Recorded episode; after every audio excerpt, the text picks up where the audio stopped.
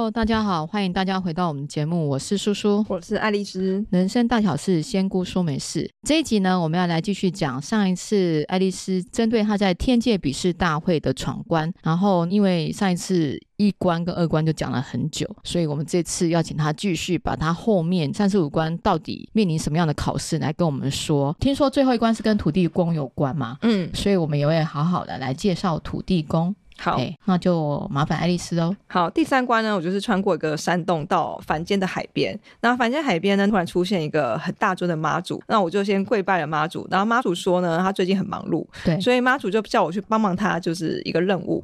那他的任务内容是呢，叫我找到一个老人，并就是救他。其实我就是蛮偷懒的，我就用灵法透视，我没有自己这样一个个去找，所以我就迅速找到这个需要帮助的老人。然后找到老人之后，我就摇他，但是摇不醒，摇不醒呢，我就赶快给他施予这个甘露水。跟这个莲花让他醒过来。那个老人呢，其实本来应该是没有事，他儿子应该会回来救他。对。但是刚好他儿子在路上耽误时间了，然后天上父母就叫我过去救他。哦，所以他是说他寿命还不至于要到。对对对。所以要赶快把他救回来就是。对。然后那时候我看是他那个心脏有问题。哦。嗯，那请问妈祖要请你找这个老人的时候，他是给你一个画面吗？没有，他就说有个老人需要救助，叫我自己去找啊。他完全没给我任何指示。啊，全世界这么大，怎么知道救哪一个老人？但是我那时候去考试的那个场景，就是在那个海边附近的一个村落。那个村落，我这样看大概有四五百间房子哦。哦，就是你已经在一个固定的场域，就那个场域里面可能有一个老人，他倒下来需要急救。嗯、对，对，所以我就直接用透视法全部扫了一遍房子，就发现这个老人。因为他跟我讲说是老人嘛，所以我就针对看到老人，那时候你就看他躺着。对，然后感觉就是负责心脏嘛，应该是什么心绞痛之类的。OK，请问那个画面是现代还是古代啊？哦，那个是现代的画面哦，房子是现代，那个村庄呢有点像是靠海边的别墅，然后别墅有高级的，也有那种很烂的平房的那种都有。哦嗯、是在台湾吗？哦，那是在大陆的画面了。这就是呃飞到大陆的一个海边的村落去。OK，好，所以第三关通过了，然后第四关呢？然后第四关呢，我便回到天界去。回到天界呢，就看到有很多那个房间，然后每一间都感觉都是在考试，有的有很多考生。嗯、对。然后我进去其中一个房间，那我的这个考试项目呢，就是要跟这个北斗星君的儿子下三局的围棋。OK，对，那那其实我根本不太会下围棋，小时候有玩过，但早就忘光了。嗯，所以呢，我就用读心术，我就看着他接下来出什么棋。那应该我的本领他会，毕竟你是古代人嘛，在天界没事会下棋。所以你知道他要走哪一步，你就对，我就是凭着直觉呢，然后就后来就赢他了。可是这样，北斗星君儿子也应该是会知道啊，知道你用读心术，还是他没有注意到？他知道我用读心术，但他觉得算了，因为是防不胜防啊，放水的意思。哎，这完全没办法防备。但是因为他说他不会读心术，他没办法，他只能凭那个。智商，凭凭实际的那个棋数呢来下赢这样，嗯、然后这局我就赢了嘛，赢了我就出去，出去之后呢，我看那被东西，因为儿子还拿着扇子就摇摇头，他可能觉得我作弊太凶了嘛。嗯、那后来我有问说，这个考验是考验什么？这个他是要考验我的那个谋略跟战术了。但是其实我也不算考到吧，哦、因为有点像是作弊这样。对，你已经过完了，你已经过了啊。但是作弊其实也是一个解决事情的方法吧。天气也没有说我不能用读心术。你你反正你的个性就想说，我赶快走，赶快走，赶快过，赶快考完。对的。好，然后另外到了一个房间，那房间就是像是古时候的那个私塾啊，底下有很多桌子，前面有老师。嗯、然后这局也考很多哎、欸，就是要考写毛笔跟书法，还有画画。对。他拿一张很大张的纸，那个纸大概是呃半开这么大。然后用一个很大字的毛笔写一个当下你想要写的那个字是什么？结果我写了一个勤劳的勤。哦，你怎么会突然想要写一个勤劳的勤？当下我想法我是觉得说我应该再更精进一些，例如像是我的风水啊，或是一些姓名学啊，然后或是一些符令的这些东西，更可以去帮助到大家。嗯，对，所以我就写一个勤劳的勤。嗯，那现在想一想，我应该写一个什么时间的时之类的，因为我是缺乏时间。你可以写英文吗？写 time。那时候写个这个情字。Okay. 然后第二关就我画画，我真的是不会画画所以呢，我当下心想，我就希望一切顺利嘛。所以我画一个苹果树。苹果树呢，我很常帮人家种在元成功里面，它代表平顺，更有点小的钱财这样。哦，嗯，平平安安，平平安安，顺顺利利。所以我画一棵就是小时候那种。两个字树干跟一个大圆圈的幼稚园小孩画的苹果树的感觉。OK，后来我又画了一个元宝，嗯、因为呢，其实我一直开始做 Podcast 这种录制，这半年我一直接到一个讯息是说，神明希望我可以有个地方是可以帮助大家真正的修行，嗯，然后可以指导大家怎么打坐啊，有个类似道场这样的地方，类似像这样子，嗯、对，所以我就画了一个这个元宝，然后希望说我可以用我的能力呢赚钱，然后去做善事，帮助到大家。OK，对，然后最后呢又画了一个，因为我本嚟是白龙嘛，我画了一个白龙回天界的的画面，就画一只龙，嗯、这个意思呢，希望就是说我这辈子呢可以圆满，嗯、然后回到天界，对不对？就是我最后一次轮回当人的。嗯、然后那个天界呢就给我打了一个七十分，在天界来讲，七十分就是及格，所以包含像我帮人家查什么运势啊，嗯、这事情会不会成，七十分就是及格，哦、嗯，六十九分都是不及格。没有，我刚刚以为是说他们实在看不下去，只好给你七十分，七十分是及格啦，还可以。好，哎、欸，可是这没有人讲评吗？说你这个情志苹果树元宝或者白龙。哦，那个帮我评分的是一个那个白头发的一个长者，他就只是摇摇头，他是摇摇头，我画的很烂嘛。OK，那就给我七十分。嗯，再来就是考音乐，然后竟然叫我去弹古筝，我实在真的是不会弹。我在大学的时候去上了两个礼拜课，我实在弹不了，我就放弃了。那你一定不及格了。对，我我只考了六十分，真的不及格，真的是不及格。那到底这一关过还是没过啊？怎么一个关里面这么多的，又围棋、琴棋书画呢？我的每一关都有很多小关卡，这就是一个第十关，所以呢。这个就只考了六十分，但是呢，他让我学这个古筝的用意呢，是希望我可以耐心一点，嗯、然后做事情慢一点，因为古筝要很有耐心，对、嗯，跟很缓慢。我但就是因为没耐心，所以之前就学不了，就放弃了嘛。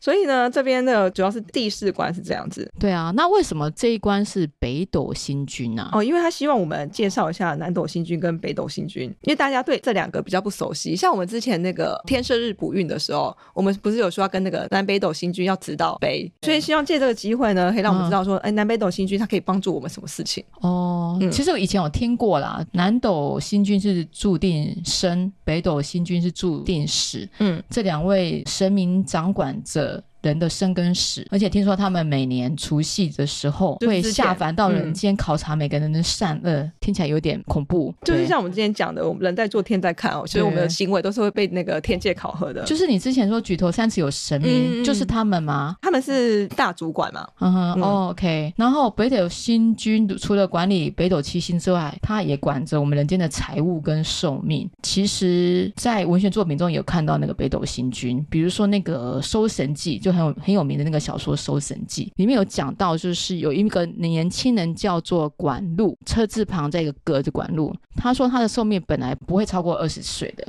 可是有一次的机缘下呢，他遇到北斗星君跟南斗星君。然后南斗星君就认为说，哎，管路这个人呢，大有可为的，于是他就把那个北斗星君的那个生死簿拿走了，然后擅自就延长了管路的一个寿命。这是在那个《搜神记》里面有提到的。那其实，在我们耳熟能详那个《三国演义》里面也有提到北斗星君，也就是那个时候诸葛亮已经到病危的时候了，然后他们就决定说，要在他们那时候设置的那个军帐内设坛做法，要摆七星灯来祈求北斗新军晚一点再取走诸葛亮的生命，然后没想到呢，他们一群人做法做到一半呢，诸葛亮他的那个大将魏延，延长的那个魏延，他走进来，却无意中打翻了那个七星灯，以至于这个做法没有办法成功。最后诸葛亮。他的那个心落五丈原，出师未捷身先死，所以还是走掉了。对，那个北斗星君说是确实有此事。其实北斗星君本来就要帮他，嗯、但是呢，帮他呢，其实我们在人世间还是得要有一个仪轨，就是一个祈福的这个仪式。所以呢，我们可以跟北斗星君跟南斗星君就是作为做祈福，延长我们的寿命啊，或者什么身体健康啊这些。嗯、但是呢，诸葛亮因为仪式没有完成，所以他最后就北斗星君就这会不会是命中注定就是这样？因为如果真的。它延长了整个《三国演义》的走向，就完全不一样了。嗯，对。那我们现在读的《三国演义》就不是我们现在读的这，对啊、这一份。对，所以诸葛亮就会带着刘备统一三国吗？嗯，北斗星君说笑一笑，摸摸胡子说，搞不好有可能。这个事情后来他们就没有完成。嗯，对啊，所以这就变成历史上我们现在看到这样。OK，所以大家有没有对北斗星君跟南斗星比较了解一点呢？嗯，所以我们可以跟他祈福，嗯、他有点像是我们比较常知道，例如像斗老天尊这样，都是可以帮人家祈福延寿。Okay 祈福延寿，可是刚刚讲到说做法摆七星灯，就是人家讲的七星阵，这种我们一般人可以这样做吗？嗯，其实像我以前在佛堂的时候，我们除了摆七星阵的话，我们会用那个蜡烛代替。然后蜡烛可能是依依照需求不同，会有葫芦形状的，然后凤梨形状的，嗯、或是莲花形状的。可是你如果不是在一个安全，或者说你在一个武力高超的一个状况下，你乱做这件事情是，一般都要请有有法力的这个师兄姐来做。哦、对，像以前我们在佛堂的时候就有做过类似的这种祈福法会，就是我可以做这种祈福法，但也要看北斗星就跟南斗星答不答应，而且要写书文，这都是要上书文的。哦，对，也要跋杯嘛，也不是说你做的这些。摆正做法就一定会成功吗？呃，像这个会在我们要做这件事情之前，先取得他们同意。他们同意代表是我可以做的事情。哦、其实他们不同意，基本上做这个也没有用，因为我们寿命已经注定了，就是这个代表这个人是可能不能延寿，或是不能救的。那我们节目讲到这个，我不知道这样子的话会不会很多人，比如说有一些病危的家人什么的，他听到这个的话，他也跑去哪个道场拜托人家帮他做七星阵，这样是可以的吗？这样是可以的啦，但是有些像我之前听过，他就是可能做一场要什么十几万，哦、那那有明星诈骗了吗？对对，像一般如果假设你做这场法会，嗯、他可能收费在一万五以下，嗯、都还算合理。但是你一定要注意说他有没有上书文，有没有慈悲。那有的书文还除了你的南北斗星做主，可能他连玉皇大帝都要做主，因为你的天跟地都要求，所以在包含可能像是阎罗天子啊，这个、嗯、这一类掌管地府的这个神佛都得要做祈求的、嗯。好啊，如果有机会，爱丽丝再帮我们介绍哪些宫庙在做这件事情，大家比较去。走这些庙宇的话，就比较不用被骗了。对，但比较简单做法就是我们去点那个药师灯啊，哦，药师灯，或者是我们去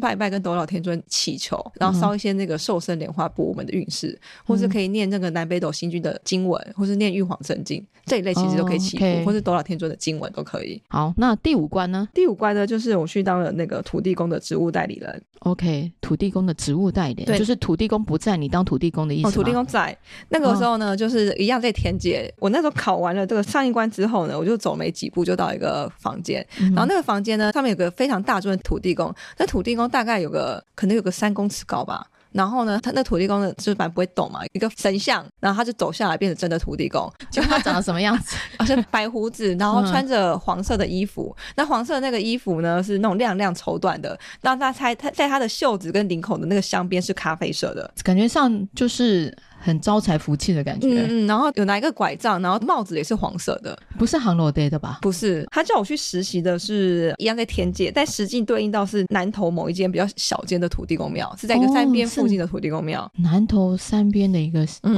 ，OK，对，好。然后所以呢，他就叫我去代理他的职务嘛，所以代理他的职务呢，我就坐在那个他的位置，他那个佛像前面有个这个桌子，就是古时候那种办公的那种案桌，嗯、我就坐在那边，然后就真的有人来祈求事情了。嗯哼，嗯，我看到就是我们现在实际上。一般人去拜拜的，看到那个画面。OK，那你看到的是现代人吗？现代人就是这现代发生的事情。嗯，第一个呢，就是有个那个太太过来求小孩。土地公当下呢，我也没问他怎么做，哎，我就是一个很直觉反应的就去做这个事情。但是土地公也就是他看我做完，最后就跟我讲，就是我做的是很好。哦对，我来想一下，我到底做了什么事情？嗯，第一个就是他来求子嘛，所以我就把他的这个资料呢誊抄下来，然后写了一张纸条送去祝生娘娘的那个办公室，叫做祝生厅。对，那祝生厅去的时候呢，大家都超级忙的，那边工作的人都是。女生，祝生娘娘那边工作都是女生，嗯、OK，很多就是那天界的仙女这样。嗯、那那我就拿过去，最前面有个人把它收下来，这样。嗯、那我就问说，那你这个什么时候会受理？嗯、他说呢，还是要按照顺序排队的啦。哦，你只是就是有点当快递那种感觉，嗯、把这个讯息先送到祝生娘娘那边去排队。对，他说其实不管是自己求，嗯、直接求祝生娘还是求土地公，嗯、其实他们都会有一些受理，但是呢，嗯、他们还是会看一下说这个人到底是不是急件。OK，对，如果他们看到这个就是小孩子已经要来投胎很急，或者说他已经年纪很大，嗯、有的就会用急件的部分优先受理。OK，但一般那种很年轻的夫妻的话，嗯、他就是会要排队，把他排到后面去。但是他就最久最久就是五个月内会把祈愿送完。例如我今天农历一月去拜，最慢农历六月前就会得到回复。但是农历得到回复之后，我可能怀孕，因为 maybe 是三个月后了。对，也搞不清楚到底是求哪一尊神明他才怀孕的。对但其实最后都到注生娘娘那里去。但是是有急件的啦。OK，对。再来呢，就是有一个老先生。这老先生呢，他年轻赚很多钱，但是他没有守住，所以他年老呢就很孤独。所以呢，他来其实没什么求什么事情，他就是来拜拜。但是呢，看他就真的很落寞的样子，很落寞，蛮可怜的。嗯、所以我就当下我就用用灵法呢，就是加持他开心。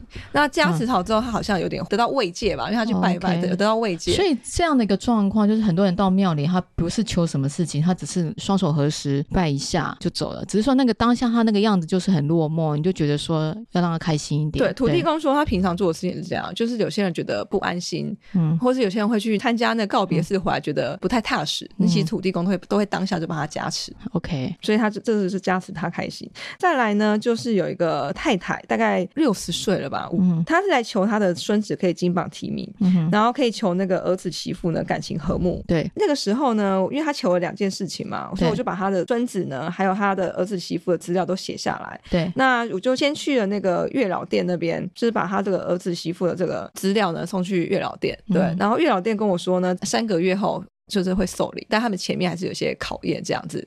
对，等于说三个月后他们感情会变好，还是要经过一些考验。嗯、那接着呢，又把他这个孙子的资料呢拿去那个文昌宫，文昌帝君办公的地方叫做文昌宫。嗯，文昌宫里面有一个叫做公明阁，那个公明阁呢，它长得有点像是一个佛塔。或是什么藏书阁那样的那种一层一层的塔，对。功名阁，公就是功德的功，名字的名，就功名阁。嗯、对对，所以我就拿去那边帮这个考生祈福。OK，嗯，然后再来呢，就是一个穿着黑色运动裤、白色运动外套这个高中生，背着一个黑色书包。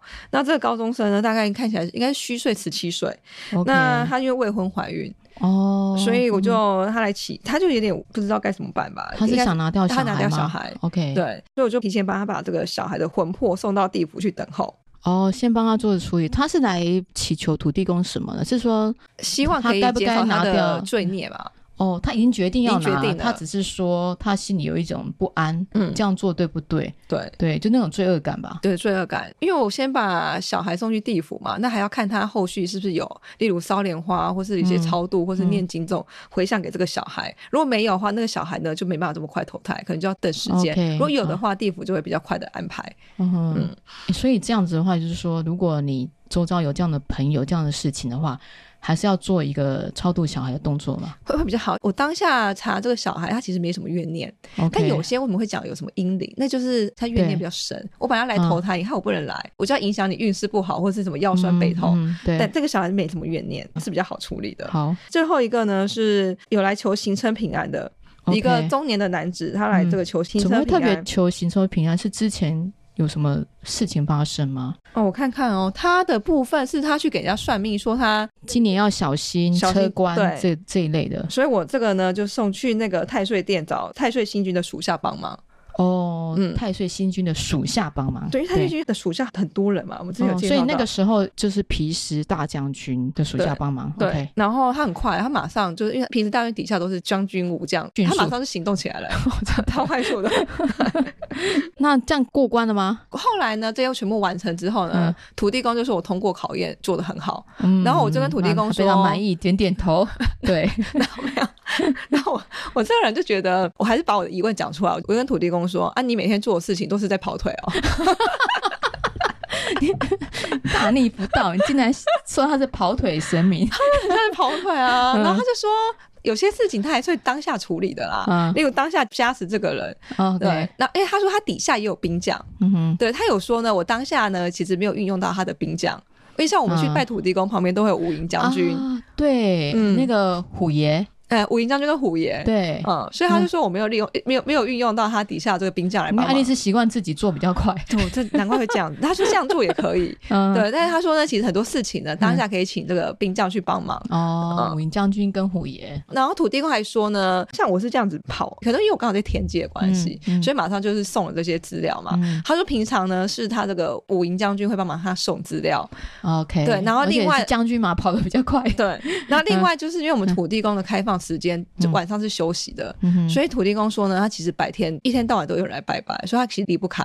OK，因为我们刚才讲到，就是土地公他其实他是地方的神明，对他也不能随便离开、啊嗯，他不能随便离开，所以他说他都要晚上加班。嗯、我问他说，那你一天工作要几个小时？他说要十八到二十个小时。嗯、我说你都不用睡觉，哦、对，辛苦。他说就是这么辛苦。他说呢，因为土地公是最亲近的神明，嗯，所以就很多人都会去拜。而且我这样听起来是来者不拒，他不会觉得你的。这些祈求东西很荒谬啊，他还是尽量把你找到对应的那个神佛，嗯、然后去请他们帮忙嘛。对，所以以他给我看到一个画面是晚上的时候，他就是有个本子在写今天来祈求事项，他整理起来，整理起来，有的是要自己去做，有的是像我刚才那样去跑腿送给各个店的神风。嗯，那既然我们提到土地公，我们稍微来介绍一下土地公好了。那土地公大家知道他叫做福德正神嘛？那其实也有一些，因为他生前呢做的很多好事情，或者他为这个地方有特别的贡献，他在死后成为土地公的故事的，所以土地公。真的，他就比较是男性人格的神，对不对？因为土地公呢，其实像我们之前介绍到的这个地基主，就是我往生之后我不想投胎，嗯、但是生前呢，就算是有点功德力，也比较没业力的话，对。但是他的功德力又没有大到可以去天界修行，对，他就可能会变成那个像是地基主，或是五营将军，或是土地公。嗯、但是如果假设我今天只能先是当地基主的话呢，我修了一段时间之后，就可以变成五营将军，然后再去考试变成这个土地公。哦、但是一般凡间的人从地基主。要变成土地公，最快最快的时间大概两三百年。哇，也不是说一蹴可成的哈、嗯。对对，不断的修炼，除非他本身的功德力是直接可以当土地公，嗯、这样的也是有。而且很多的地方的土地公啊，他会跟当地什么大树公、石头公这种结合，变成地方的土地公。这也是对。那其实它就是我们台湾最普遍的一个神奇。土地公的起源其实是源于古代的一个土地之神。那古时候就是自古上至天子，下至庶民，都要立社奉祀，因为大地载育万物，我们人受大地的滋养，我们必须要感恩土地。那由于土地无所不在，所以土地公就变成最亲民的一个神明。那他的职务也非常的广泛，比如说守护聚落啦、农田啊、墓地，或者什么农田、水稻、山啊，他也是财神。那也是处于我们生活上各种的疑难杂症，那所以土地公通常就是位在我们的就是居家的附近。那他其实也有文昌帝君的一个职能，所以学生要祈求考试的时候，也可以跟土地公就是奉上他爱吃的甜点。祈求过关或金榜题名。我记得你好像说过，土地公喜欢吃麻吉，是不是？嗯，麻吉可以让我们事情呢，就是可以顺利、甜蜜、圆满。它也可以有年那个钱这个一说一说。OK，然后土地公也是少数有配偶的神明，是真的有土地婆吗？有，但是我目前拜过，还真没遇过土地婆、欸。哎，嗯，那土地婆存在的意义是什么？在民间来讲，因为他就说呢，土地婆会比较什么自私、心肠不好，这个是错误的。嗯，这是错误的。对，他应该是来辅佐土地公的吧？对，因为像有些人说，因为他怎么比较自私、心肠不好，会阻止土地公关怀平民百姓。嗯，对。那真正呢，有土地婆的状况有几个？一个是这个土地公是一个烂好人。嗯，可他已经是神明了，他应该也可以判断了，他还是、啊、因为他其实很很多是人修上去的，他就有人先前的心性，因为他前先前是个慈善家。OK，哦，他就觉得你要什么我就给你，给你什么。他太累，会会有土地婆。来帮助他制衡他一下，说：“哎、欸，这个你不要乱给啊，啊，类似这样这样。然后第二个就是土地公太忙了，所以需要土地婆来帮忙。哦、第三个有可能是他生前心爱的女子，哦、然后也有这个能力，然后变成土地婆。哦、但这个第三个是最少见的情况。OK，所以大部分的土地公、土地婆呢，不不见得会是夫妻，就是互相辅佐这样。嗯、了解，嗯，对。那我们大概都什么时候办土地公比较好呢？嗯、呃，其实很多人会初一十五拜，对，其实是要初二十六。哦，我记得你好像说，就是神明很忙嘛。对，所以初二十六那天他会空下所有的事情，OK，来帮助我们，就是所以立即达成愿望。这样不只是土地公，就是说你要拜拜，就是你要做生意，有时候要拜拜的话，都是初二十六会比较好。初二十六神明就是可以比较快速的处理。OK，、嗯、好。然后听说那个土地公的生日也快到了。对对，是农历的二月二号，又是国历的三月十一号。嗯，哎，这天也是济公活佛的圣诞哎。对，他们两位神明的生日怎么刚好同一天？同一天对，OK，没错。然后还有其他附近那个时候，二月三号也是文昌帝君的一个圣诞嘛？对，文昌帝君生日。对，然后二月六号是东华帝君的圣诞。嗯，对，我们有机会再针对文昌帝君跟东华帝君再个别做一集节目来介绍。对，因为这集呢，其实我们就是同录了一次。啊，对，哎，说到这个，我刚才不好意思讲，应该这是我们节目第二次发生这种事情。我觉得第一次是那时候录那个地府那一集，对，地府有一些事情不能揭露，所以那个整个答案是在的，嗯、但是呢，没有任何的声音，真的很神奇。那这一次呢，爱丽丝这个天界比试的在家土地公这一集呢，其实当天我们录了五集的节目，因为我们那天有访问一些来宾，我所有的档案呢都上传成功，唯独土地公。这一集呢，就是整个 crash 掉了。然后我就问爱丽丝说：“我我没有说错什么话了吗？”然后爱丽丝，请问到底是什么原因我们要录第二次？就是因为我们没有介绍到其他的神明的生日。对，然后就是土地公其实是很慈悲为怀，他觉得要介绍就要一起介绍。没错，所以我一起介绍济公师傅跟文昌帝君还有东华帝君。对，所以大家既然就是我们看重蕊仪式这么辛苦，嗯、所以大家记得要去拜这些神明。如果跟自己有缘的话，记得要去拜一下。嗯，好，嗯、那我们这集就录到这边了。OK，拜拜，拜拜。